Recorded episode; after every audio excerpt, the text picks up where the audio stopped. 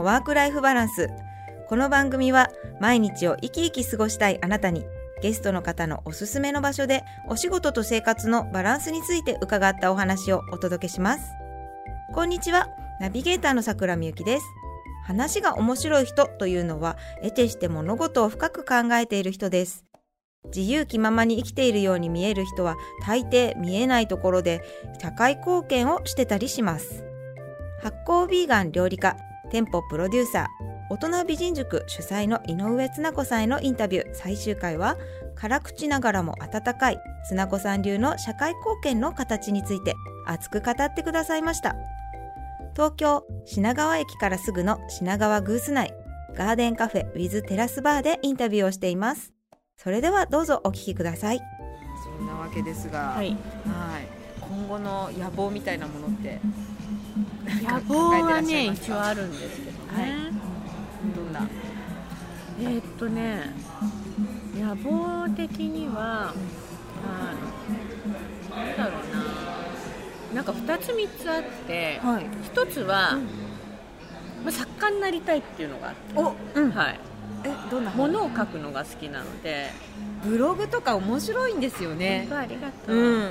そそうなんかそれをやりたいなっていうのがあるのと、まあ、それはすごいすごいもう先の野望なんだけどそれは小学生の頃から思ってたのね、へー。作家になりたいっていうのは思ってて。それで作文も得意だったんですそう。へ昔はだからなんかね、自分のね本とかね作ってた、ええすごい友達に配ったりしていや配らない配らない。もう密かに。密かに。すごでなんか、あとはあの一つのこうテーブルを囲んで、みんなでつながろうみたいなのをやりたくてビーガンの人もそのお肉を食べる人も、障害がを持ってる人も、まあ、人種が違ったりとかマイノリティが違ったりとか、そういう人たちがみんな一つのテーブルでご飯を食べれるような場所を作りたいなっていう。い居場所みたいな。そうそうそうそうは思ってて食堂みたいなので、みんなで、まあ、ご飯食べると仲良くなるじゃないなる。そしたらねあの、まあ、世界平和につながるかなみたいな感じでそういう場所を作りたいなって思ってるのとあとはなんか、まあ、私自身も障害者であったりするんだけどあの心臓が悪いのよ私は。そうなんですね。であの一応難病なんだよね。めっちゃ元気そうに見える そうね、そう。なのよ。で、その障害者の人たちになんかこうお仕事をしてもらって、ただ障害者の施設で作るものっていうのは大体ダッサいのよ。センスがなさすぎる。それをみんななんか道場で買うんだよね。あれそれはすごく嫌で、その道場で買うんじゃなくって、こういうのを買ってセンスがすごいいいと思ったら、その障害者の人たちが実は作ってたってあいう。それすごくいいな。だからこれが好きで私は買うんですって、うん。その道場とかじゃなくってこれが好きで作り方も上手だし、構成もちゃんとしてるとかっていう、ね、センスがあってっていうのを作りたいあいいですね。みんなダッもうもう本当になんかね 私だったらこれこういう風にしてこうしたら もっと売れるのにとか。あれプロデュースプロデュースがうまくないから。もうしたいの。うん。だからそこはちょっと考えててそうですね。そこはぜひ入り込んでほしいな。入り込んで、うんなんか、うんあの海外にフェアトレードとかで、海外の人たちに、なんか例えばアフリカでの人たちに作らせて、日本で売ったりとかってしてるのはあったりするのよ、女の人の支援とか。それ日本でやればいいのになと思って。確かにうんだけどいつまでも障害者施設のその A 型とか B 型とかあるんだけどそういうところはすっごいダサいんだよみんな。ああいうのって公共でやってるんですか？そんなことない。本当ね、あの補助金っていうか、うんうん。お金をもらってやってるので、利益 B 型っていうのは利益が出なくてもいいんだよね、工賃が安い。ただ単になんていうのかなこれすっごいこう悪意があって言ってるわけじゃなくて、うんうん暇つぶしみたいにさせてるの。そあの家にいるとはいその家の人が大変だから、家にいないでうん。働きなさいそう。とあの施設に置いて、でまあそこでぼーっとしてるとなんだから何かをやらせましょうって言ってやらせてるところとかが結構多いのね。なるほど、で A 型っていうのは本当に自立をさせるために、うん。ちょっと間違ってたらごめんなさいね、私多分そういう認識。A 型っていうのははい。自立をさせるためにちゃんと賃金をもらってやるから、A 型はちゃんと売れないとダメなの。利益が出ないといけないの確か企業としてそうそうそう成立してるだけど、まあ、どっちも多少なりとも補助金みたいなのもらってたりとかするんだよね、私はだからどっちかっていうと B 型でやらせて、それで売れるもの、うん、うん、センスのいいもの。とか、まあ、A 型でもいいけど、どっちでもいいからなんかこう売れるもの。だって絶対に作ってる人たちだって、自分が作ったものを、うん。これ素敵って言って使ってくれてる方が、うん、嬉しいですよ。嬉しいよね、うん。あやろうと思うじゃない、なんかもし街角でさ自分が作ったバッグをさ、うん。誰かが持っててくれたらさ嬉しい嬉しい。はあって思うでしょ、あすごい素敵だと思うそれ。ね、うん。だからなんかそういうことを考えて、彼は福祉の方のお仕事をしてるので、そうなんですね。そうなんかそっちの方ではい。事業展開していけたらいいなって、うん。それが野望です。すっごい素敵な野望を聞かせていただいたなと今はい、思野望いっぱいあるからね、あまだ。す野ごい楽しみ。なるほど、えなんかすっごい実現してほしいですね、うん。なんかねそのどうでもいいものを作らなくていいですよね、そう。うん。そう、本当そう思う、必要とされるもの喜ばれるものっていうので溢れてほしい、うん。うん。そうだよね、うん、本当だね。あなんかいいですね、うん。はいなんか私がワクワクしてきました、よかったでね、あの前から見ていて思うんですけど、しなこさんいつも楽しそうなんですよ、ん。なていうんだろうな、お仕事もうん。固定観念にとらわれず、ん。こう自分でこう道を切り開いていきながら、うんうん。常にそれも楽しみながら生きてらっしゃるイメージなんですけど、お仕事とこうプライベートっていうのかな、ん。ワークライフバランスを、うん。あの考えたときに、なんか気にかけてることとかってありますか、あーあんまりないよね。忙しそうは忙しそうじゃないですか。いやそんなに忙しくないね。意外と。忙しくない。そうなんですね。うんまあ忙しい時は忙しいよね、うんうんうん。基本そんなにもう今仕事昔みたいに朝から晩まで働くってことはもうしないので、あのまああのどこから仕事でどこから仕事じゃないっていうのが本当に境目がないんですよ、じゃあ今回の出張とかも。そうね、うんうんだって全部好きなことしかしてないから。あの調味料作って売ろうっていうのも調味料は趣味だし、んうん趣味と実益を兼ねたみたいな感じなので、全然苦じゃないんですねやって全部苦じゃない今は。最高じゃないですか。苦苦なことやらないわ どうしたらそうなるんだろう。いや望めばなりますよ。本当ですか、いややりたくないこととか、えええやめてけば全然やめてっても全然いけるじゃんとか、成立していくんだ、うんへ本え当に、うんなんだそもそもほらあの九州に移住された時に行ったのが、なんか固いお仕事で行かれたわけですよね町のお仕事で行って、うんうんうん。うん。そこから今のスタイルにうん変えていくまでに、まあ、いまあろいろあったとは思うんですけど、ね自由になるまでね、うんうんうんうん。やっぱりほら、あの行政っていうのはねあんまり言えないけどね、うんいろいろね。あそうね行政っていうのはねあのやっぱりこう決まったことがあって、うんちゃんとルールにのっとって皆さん行動されてるでしょ、ん。で私はルールにのっとって行動するのが大嫌いなたちなんで 非常真に手を焼いてると思います、はい。今も所属はしてらっしゃるんですか。そうですね。あそうなんですね、はい。そこからの依頼でのお仕事も今もやってらっしゃって、そうですね、まあ今、話し飼いっていう感じですかね。はい。はい。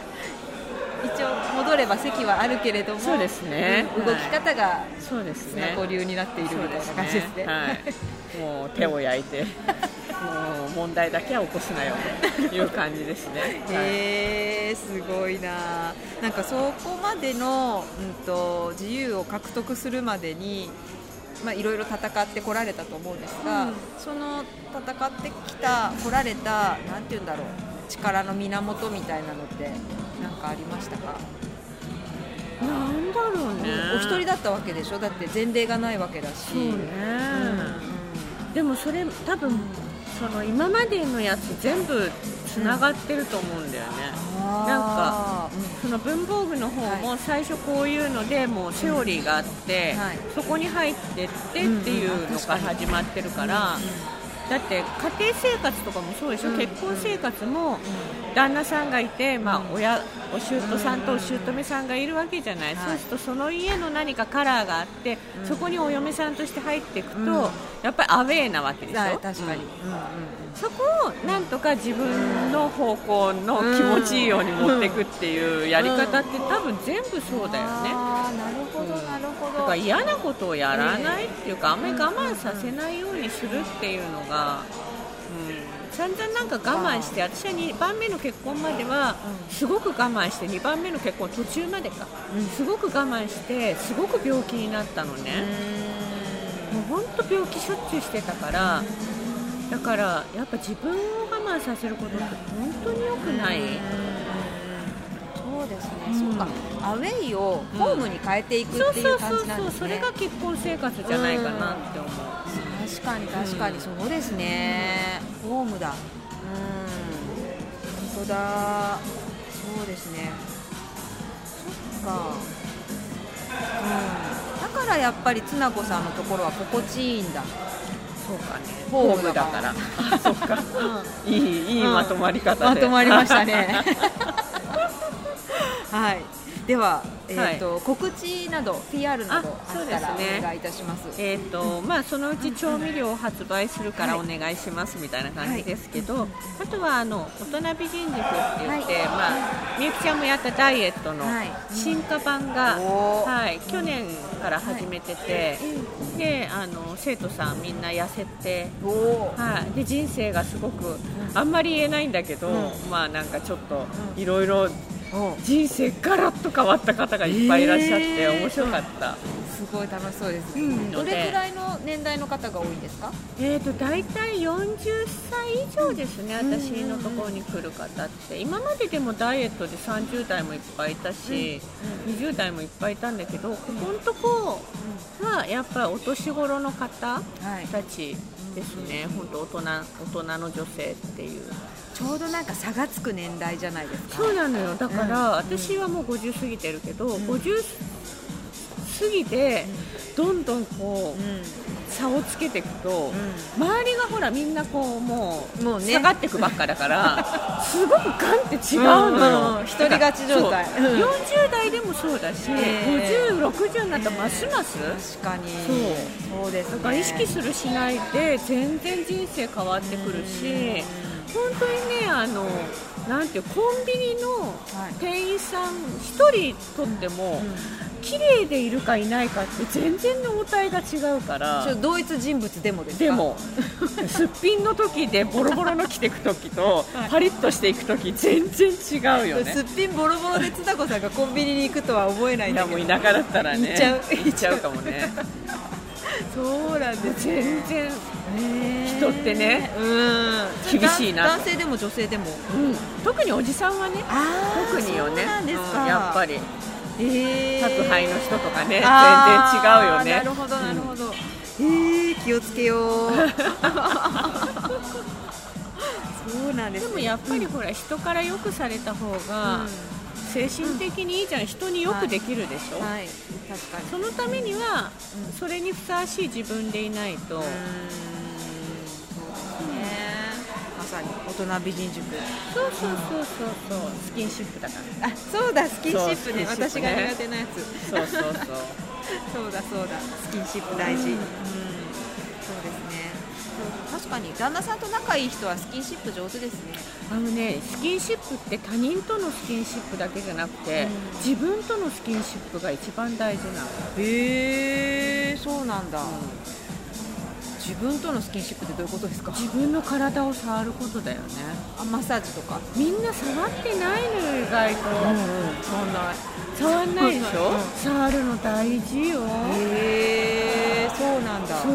顔顔やるときぐらいですね。触んないと。だから自分自分が一番自分の体を触る自由があるじゃない？はいはい。誰も文句言わない。どこからどこまでも。はいはい。確かに。ね、うんうん、それを触ってあげるのとあげないのっていうのは肌が変わるでしょ？あと心が変わる。へそれをねコミュニティでまああの、無料のコミュニティもあるんだけど、はい、うんうん。あの女性性とダイエットっていうコミュニティがあって、それ今30人ぐらいいるのかな、うん、そこであの動画でお話とかしてるんだけど、うん、エステのね、はい、あのエステティシャンの方が受けた時に私の話を聞いて、で私はとにかく触ってマッサージしてこうありがとうとかね、綺麗よとかって言ってあげなさいっていう話をしたら今まもう泣きながら、今まで私は人様の体をね触ってやってこういう風にしたらいいですよってやってたけど自分の体は触ったことがない。で昨日初めてやってあげたらうわーって号泣したんだって。私はもう自分を大事にしてなかったってことに気がついて号泣したんです。これからは人様の体も触るけれども自分の体もちゃんとやってあげてそうすることによって自分が満たされて初めてお客様も満たすことができるっていうことに気がつきました。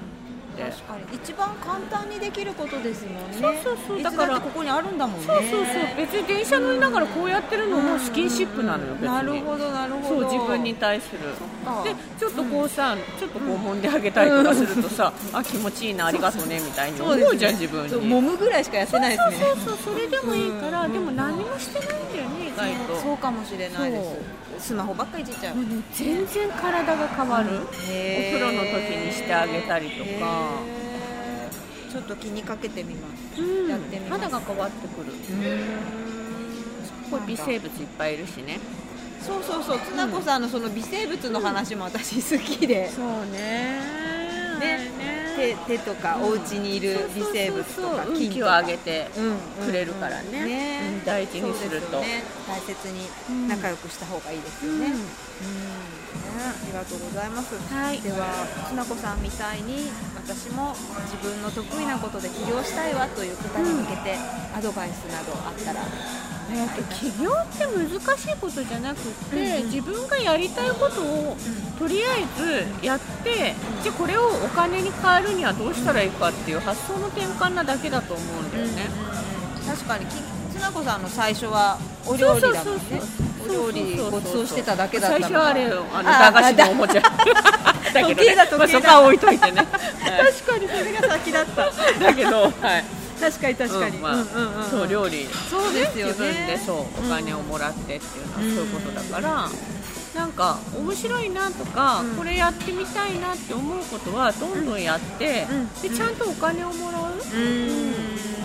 そのお金を例えばこれでお金もらえると思ってなかったっていう時に、うん、なんかお礼にって言ってお金くれる時とかあるじゃないですか、うん、それをなんか遠慮深い人とかだといやいやいやとか言ってやっちゃうじゃないですか、あれはやんない方がいいですかね。そうね。受け取った方が、うんあとはなんかほら物でくれたりとか、はい、そういうお金以外のものでもらったりとか、あとはじゃあ今度私がこれをやるやるねとかっていうことでもいいから何かとこう引き換えにするとかっていうと、まあ、一番お金がいいんだけど、そうすると自分もね、そのお金に見合ったサービスをするっていうことを考え出すのよ。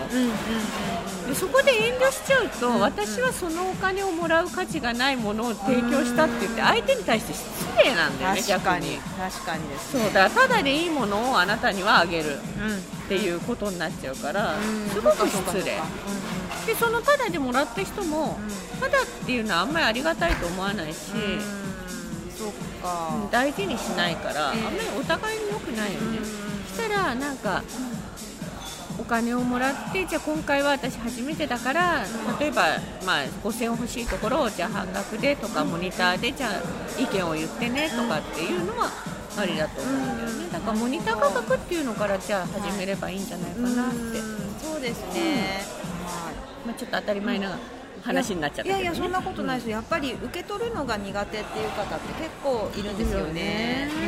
うん。でも受け取り下手は、自分がサービスをちゃんと提供してないっていう。なるほど。サービス提供してたら、怠慢だよね。なるほどね、そう思えば受け取れますよね、きっと。だって力は出してるはずですもんね。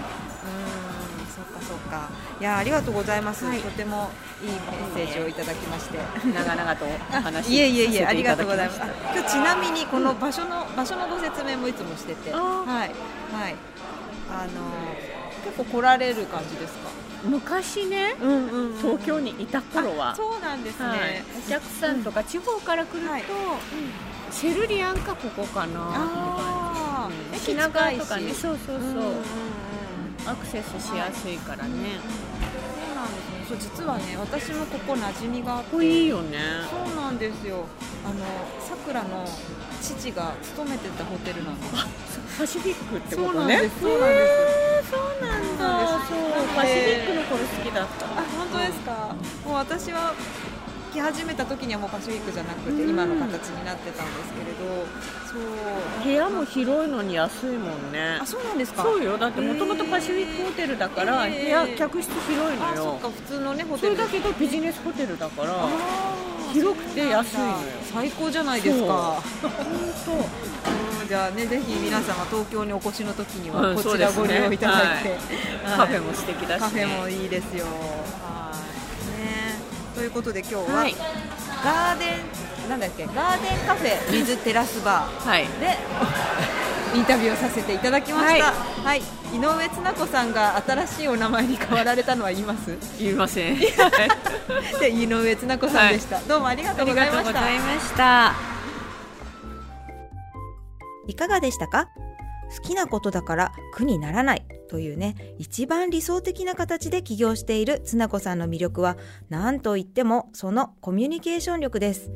自分を満たすこと、自分の居場所を整えること、これができて初めて他者のための行動ができるんですね。どんなビジネスであれ、まずは自分を喜ばせるところを意識してみましょう。